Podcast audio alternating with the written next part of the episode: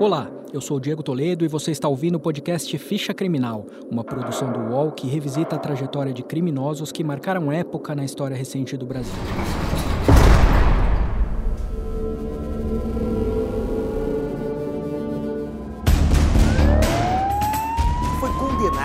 A mais de 100 anos de prisão na madrugada de hoje. Foi condenado a vai te 20 deixar- anos e um mês de prisão e matou A Corregedoria da Polícia Militar de São Paulo e a 2015 Polícia Civil abriram inquéritos para apurar a o morte de feminicídio de quatro um homem que matou a namorada a golpes de canivete.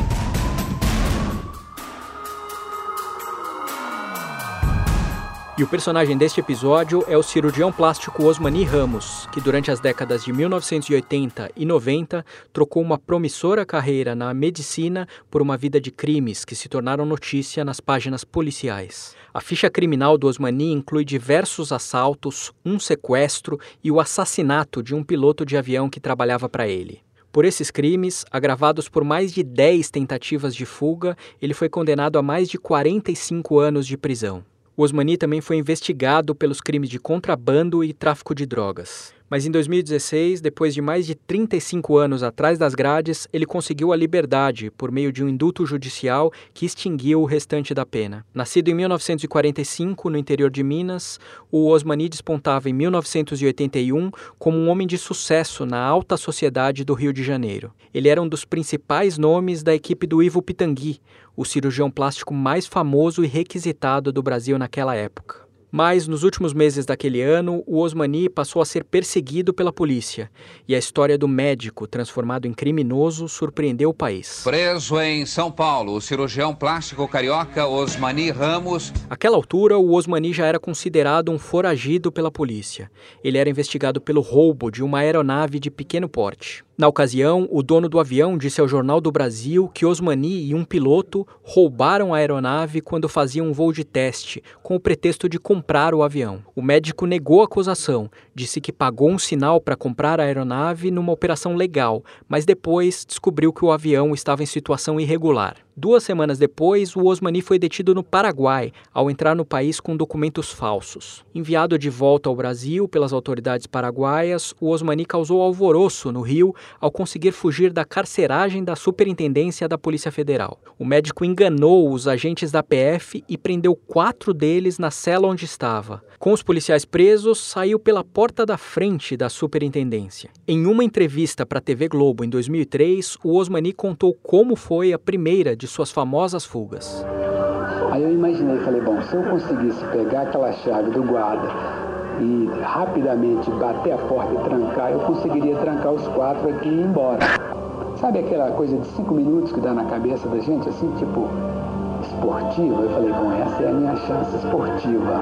Foi o que eu pensei na, no momento. Enquanto procurava por Osmani, a polícia encontrou pistas de outros crimes que o médico teria cometido. Durante o segundo semestre de 1981, ele foi acusado de roubar joias, carros e casas de luxo no Rio e em São Paulo. Outras denúncias apontavam o envolvimento do Osmani no contrabando de carros do Paraguai e no tráfico da cocaína que circulava pelas boates do Rio e pelas praias de Búzios. Na época, o médico namorava a jornalista Marisa Raja Gabalha, que pouco depois escreveu o livro Meu Amor Bandido, inspirado no romance vivido pelo casal.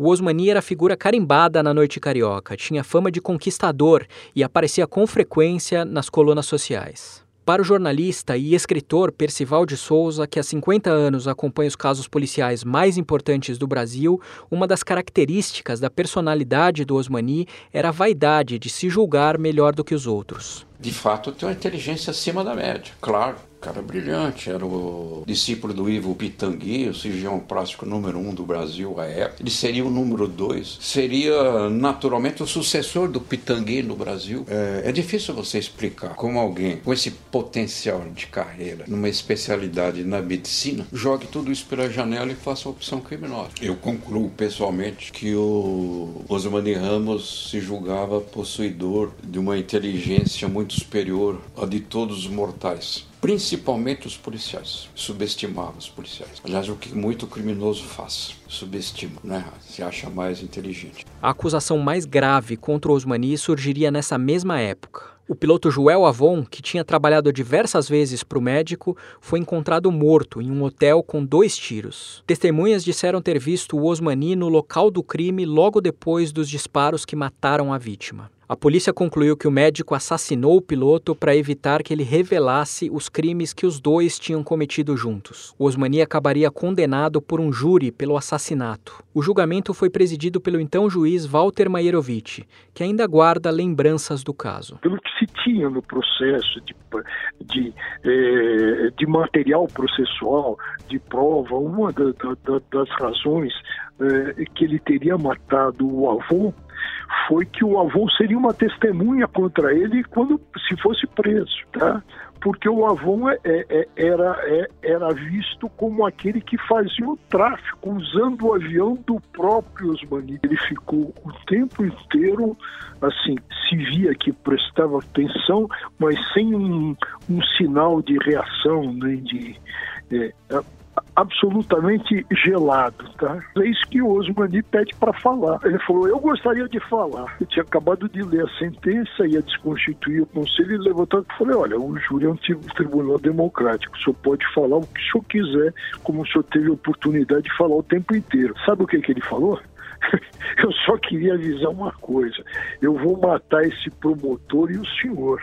Psiquiatras forenses que fizeram um laudo sobre o perfil do Osmani concluíram na época que ele apresentava neurose de caráter, transtorno de personalidade próprio de psicopatas. O Osmani passou a maior parte da década de 80 preso em penitenciárias do estado de São Paulo. Nessa época, quando se tinha alguma notícia dele, era por conta das frustradas tentativas de fuga da prisão. Ele cerrou as grades da janela e aí tentou descer 10 metros até o pátio interno, usando esta corda de pano. Mas a corda arrebentou e ele caiu. Do muro, Osmani pulou aqui para a cabine de força. Dominou o eletricista com um revólver de brinquedo, amarrou o homem e desligou todo o sistema de energia elétrica da penitenciária. A escada era muito pesada e eu tenho meu problema de coluna. Quando foi no segundo muro, eu não consegui jogar a escada no muro. Então.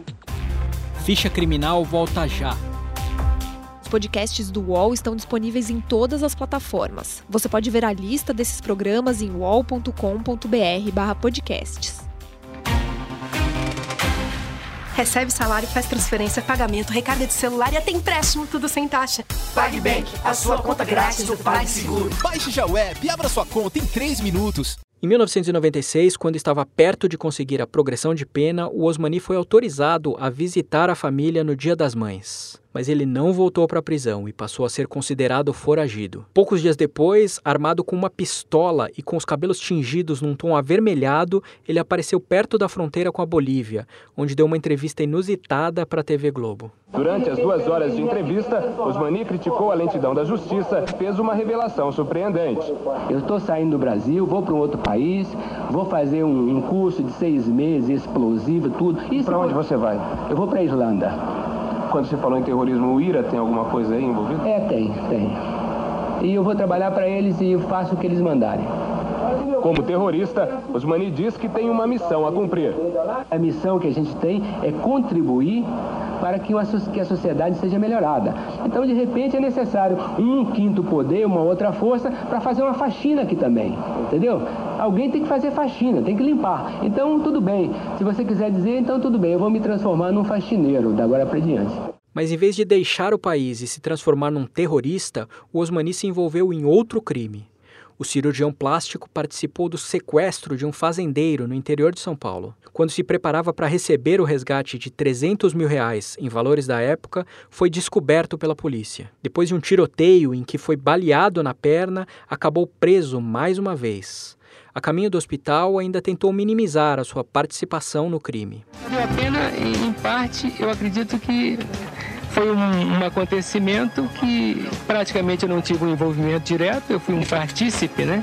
Condenado por mais um crime, o Osmani ficou mais distante da liberdade. Na prisão, o médico começou uma carreira literária e publicou diversos livros ao longo das últimas duas décadas. O Osmani também usou a experiência de cirurgião para atender outros presos, fazendo procedimentos como a remoção de tatuagens. Na virada de ano de 2008 para 2009, foi novamente autorizado pela justiça a passar as festas com a família. Pouco antes do dia em que deveria voltar para a cadeia, entregou um comunicado para a imprensa avisando que mais uma vez não cumpriria a ordem de retornar à prisão. O Osmani permaneceu foragido por oito meses até ser preso ao tentar entrar na Islândia com o passaporte do irmão. Da prisão islandesa, o médico voltou a falar com a TV Globo e comparou o lugar em que estava detido com a realidade que conheceu nos presídios brasileiros. Comida de primeira, você tem máquina de lavar roupa, tem secadora, você tem televisão, que é o próprio governo dá colorida, especial. Eu tenho um computador na minha cela lá, eu posso eh,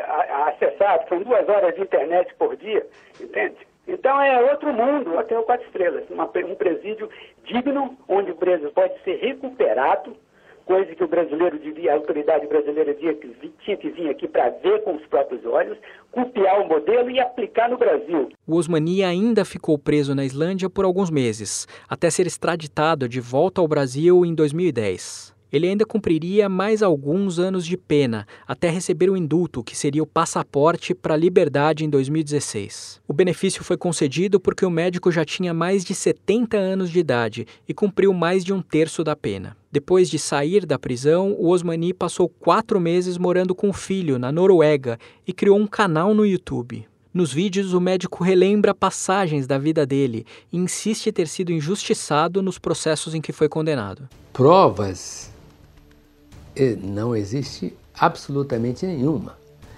Desde que fui preso, desde o meu primeiro dia, eu disse: não fui réu, confesso, não fui preso em flagrante delito e nem tive comprovadas as acusações que pesam sobre mim. Isso é extremamente grave. Em 2018, o Osmani Ramos tentou disputar uma vaga de deputado federal pelo partido Avante em São Paulo, mas teve a candidatura impugnada pela Justiça Eleitoral. Em campanha, chegou a defender a liberação de cassinos e da maconha e gravou vídeos para propaganda eleitoral. Eu sou um exemplo de superação. Passei pela prisão e saí melhorado. O meu objetivo é humanizar os presídios. Para deputado federal, vote Dr. Osmani 7057.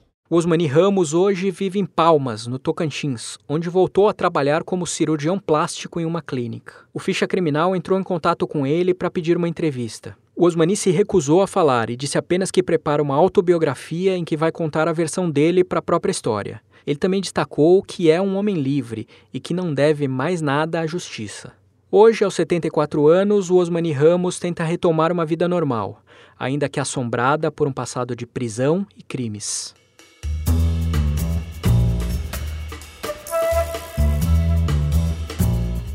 Este episódio de Ficha Criminal termina aqui. Você pode ouvir este e outros podcasts do UOL em noticias.uol.com.br podcasts. Ficha Criminal tem reportagem e locução de Diego Toledo, edição de áudio de Amer Menegassi e coordenação de Juliana Carpanês. Até a próxima.